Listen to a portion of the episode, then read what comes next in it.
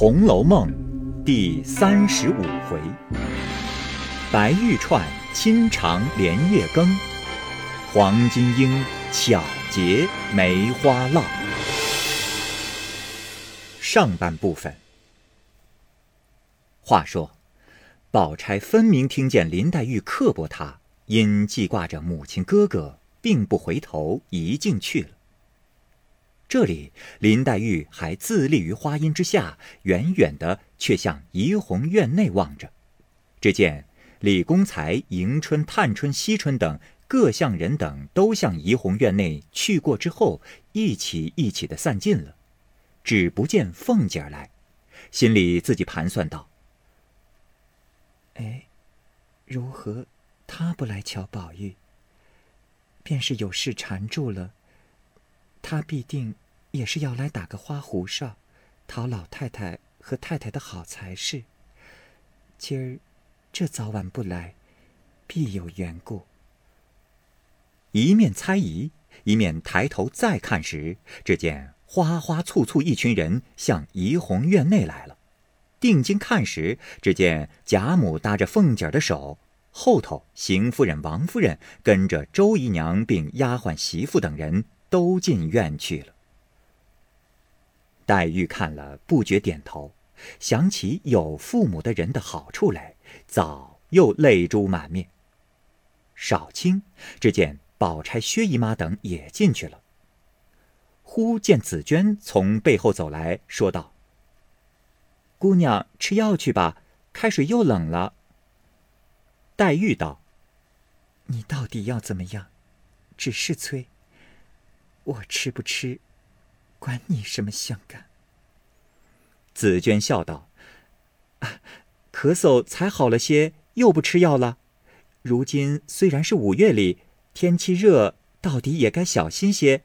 大清早起，在这个潮地方站了半日，也该回去歇息歇息了。”一句话提醒了黛玉，方觉得有点腿酸。待了半日，方慢慢的扶着紫娟回潇湘馆来。一进院门，只见满地下竹影参差，苔痕浓淡，不觉又想起《西厢记》中所云：“幽僻处可有人行，点苍苔，白露零零”二句来，因暗暗的叹道：“双闻双闻，诚为命薄人矣。”然，你虽命薄，尚有姨母若弟。今日林黛玉之命薄，一并连双目弱弟俱无。古人云：“佳人命薄。”然我又非佳人，何命薄胜于双文哉？这里注释一下，双文指的呢，就是《西厢记》中的。崔莺莺一面想一面只管走，不妨廊上的莺哥见林黛玉来了，嘎的一声扑了下来，倒吓了一跳，因说道：“作死的，又扇了我一头灰。”那莺哥仍飞上架去，便叫：“雪雁，快掀帘子，姑娘来了。”黛玉便止住步，以手扣架道。添了食水不曾？那莺歌便长叹一声，竟大似林黛玉素日虚接音韵，接着念道：“挠尖葬花人笑痴，他年葬侬知是谁？试看春残花渐落，便是红颜老死时。一朝春尽红颜老，花落人亡两不知。”黛玉、紫娟听了都笑起来。紫娟笑道。哎，这都是素日姑娘念的，难为她这么记了。黛玉便命将架摘下来，另挂在月洞窗外的钩上。于是进了屋子，在月洞窗内坐了。吃药毕，只见窗外烛影映入纱来，满屋内阴阴翠润，机电生凉。黛玉无可释闷，便隔着纱窗挑逗莺歌作戏。又将素日所写的诗词也教与他念，这且不在话下。且说薛宝钗来至家中，只见母亲正自梳头呢，一见他来了，便说道：“你大清早起跑来做什么？”宝钗道：“啊，我瞧瞧妈身上好不好。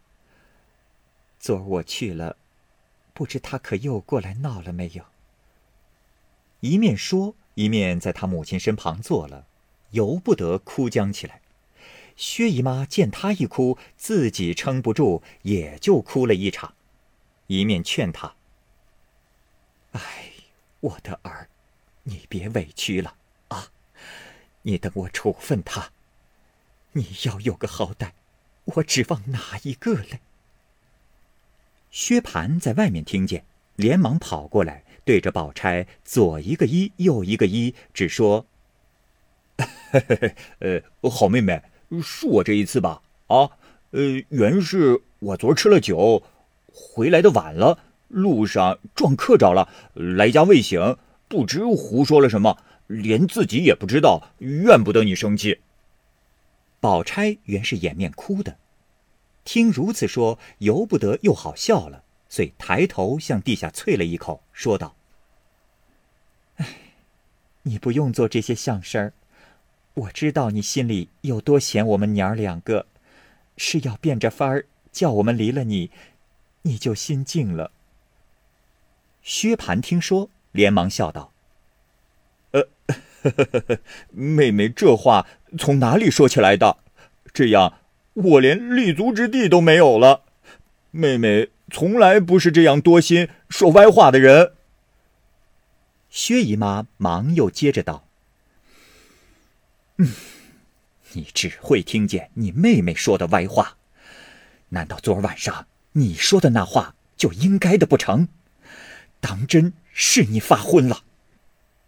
薛蟠道：“哎呦，妈也不必生气，妹妹也不用烦恼，从今以后。”我再不同他们一处吃酒闲逛，如何？宝钗笑道：“啊，这不明白过来了。”薛姨妈道：“哎，你要有这个横劲儿，那龙也下蛋了。”薛蟠道：“我若再和他们一处逛，妹妹听见了，只管催我，再叫我畜生不是人，如何？何苦来？”为我一个人，娘儿两个天天操心，妈为我生气还有可恕，若只管叫妹妹为我操心，我更不是人了。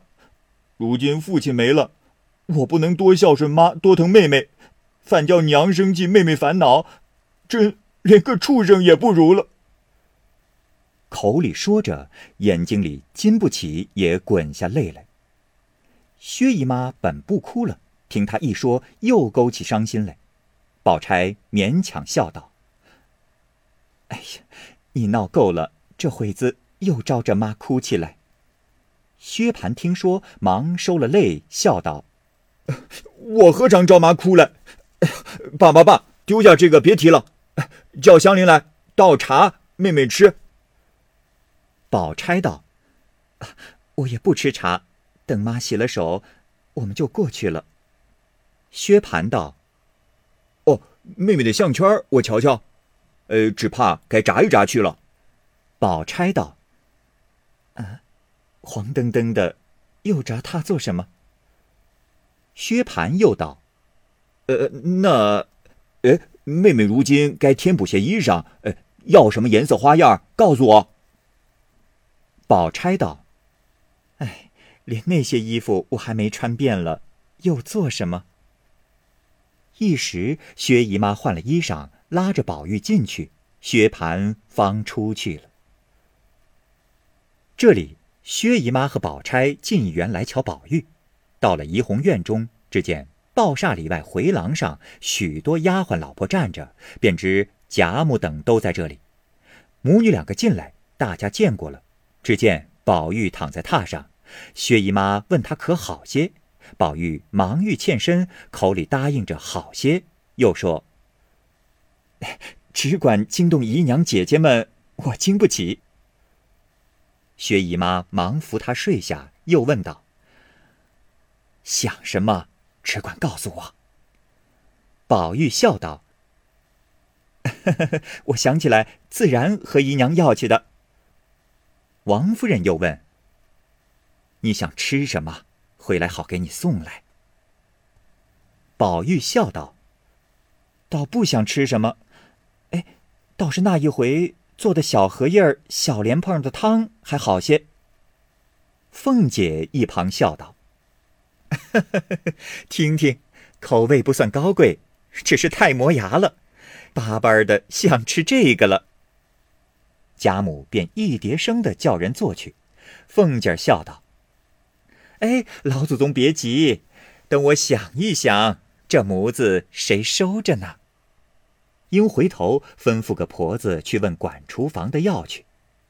那婆子去了半天，来回说：“啊，管厨房的说四副汤模子都交上来了。”凤姐听说，想了一想，：“我记得交给谁了？啊，多半在茶房里。”一面又遣人去问管茶房的，也不曾收。此后还是管金银器皿的送了来。薛姨妈先接过来瞧时，原来是个小匣子，里面装着四副银模子，都有一尺多长，一寸见方，上面凿着有豆子大小，也有菊花的，也有梅花的，也有莲蓬的，也有菱角的。共有三四十样，打得十分精巧。因笑向贾母、王夫人道：“哎呦，你们府上也都想绝了，吃碗汤还有这些样子。若不说出来，我见这个也不认得这是做什么用的。” 凤姐儿也不等人说话，便笑道：“哎呀，姑妈哪里晓得，这是旧年备膳。”他们想出的法儿，不知弄些什么面印出来，借点新荷叶的清香，全仗着汤好，究竟没意思。谁家常吃它了？那一回成样做了一回，他今日怎么想起来了？说着接了过来，递与个妇人，吩咐厨房里立刻拿几只鸡，另外添了东西，做出十来碗来。王夫人道。要这些做什么？凤姐笑道：“啊，有个缘故。这一宗东西家常不大做，今儿宝兄弟提起来，单做给他吃，老太太、姑妈、太太都不吃，似乎不大好。不如借事儿弄些大家吃，拖来连我也上个劲儿。”贾母听了，笑道：“嗯，猴。”看把你乖的，拿着关中的钱，你做人。说的大家笑了，凤姐儿也忙笑道：“不相干，这个小东道我还孝敬得起。”便回头嘱咐妇人：“哎，说给厨房里，只管好生添补着做了，在我的账上来领银子。”妇人答应着去了。宝钗一旁笑道。我来了这么几年，留神看起来，凤丫头凭她怎么巧，再巧不过老太太去。贾母听说，便答道：“我如今老了，哪里还巧什么？当日我像凤哥这么大年纪，比他还来得呢。他如今虽说不如我们，也就算好了，比你姨娘强远了。你姨娘。”可怜劲儿的，不大说话，和木头似的，在公婆跟前儿就不大显好。凤儿嘴乖，怎么怨得人疼她？宝玉笑道：“哎，若这么说，不大说话的就不疼了。”贾母道：“嘿，不大说话的，又有不大说话的可疼之处。”最乖的也有一宗可嫌的，倒不如不说话的好。宝玉笑道：“这就是了。我说大嫂子倒不大说话呢，老太太也是和凤姐姐的一样看待。若是但是会说话的可疼。这些姊妹里头，也只是凤姐姐和林妹妹可疼了。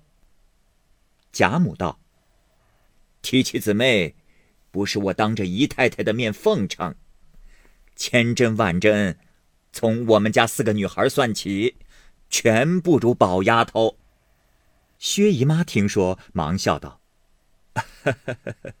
这话老太太说偏了。”王夫人忙笑道：“哎，老太太时常背地里和我说宝丫头好，这倒不是假话。”宝玉勾着贾母原未赞林黛玉的，不想反赞起宝钗来，倒也溢出望外，便看着宝钗一笑。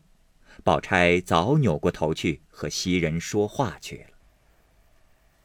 忽有人来请吃饭，贾母方立起身来。命宝玉好生养着，又把丫头们嘱咐了一回，方扶着凤姐儿，让着薛姨妈，大家出房去了。因问汤好了不曾，又问薛姨妈等：“啊，想吃什么，只管告诉我，我有本事叫凤丫头弄了来，咱们吃。”薛姨妈笑道：“ 老太太也会怄她的。”时常她弄了东西孝敬，究竟又吃不了多少。凤姐儿笑道：“哎呀，姑妈倒别这么说，我们老祖宗只是嫌人肉酸，若不是嫌人肉酸，早已把我还吃了呢。”一句话没说了，引得贾母众人都哈哈的笑起来。宝玉在房里也撑不住笑了。袭人笑道：“真真的，二奶奶的这张嘴怕死人。”宝玉伸手拉着袭人笑道：“哎，你站了这半日，可乏了？”一面说，一面拉他身旁坐了。袭人笑道：“可是又忘了，趁宝姑娘在院里，你和她说，烦她婴儿来打上几根烙子。”宝玉笑道：“哎，亏你提起来。”说着便仰头向窗外道：“哎，宝姐姐，吃过饭叫婴儿来，烦他打几根烙子，可得闲儿？”宝钗听见，回头道：“怎么不得闲儿？一会儿叫他来就是了。”贾母等尚未听真，都止步问宝钗。宝钗说明了，大家方明白。贾母又说道：“ 好孩子，叫他来替你宝兄弟做几根。你要无人使唤，我那里闲着的丫头多呢。你喜欢谁，只管叫了来使唤。”薛姨妈、宝钗等都笑道：“嗨，只管叫他来做就是了，有什么使唤的去处？他天天也是闲着淘气。”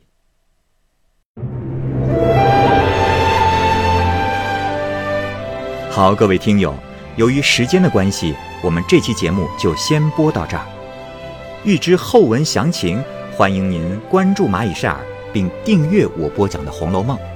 另外，还有更多精彩的系列故事也在其中，欢迎您关注收听。如果您有什么样的意见或者建议，可以通过下方的留言方式及私信的方式告诉我，我会在第一时间回复您。我是蚂蚁，我们下期节目再见。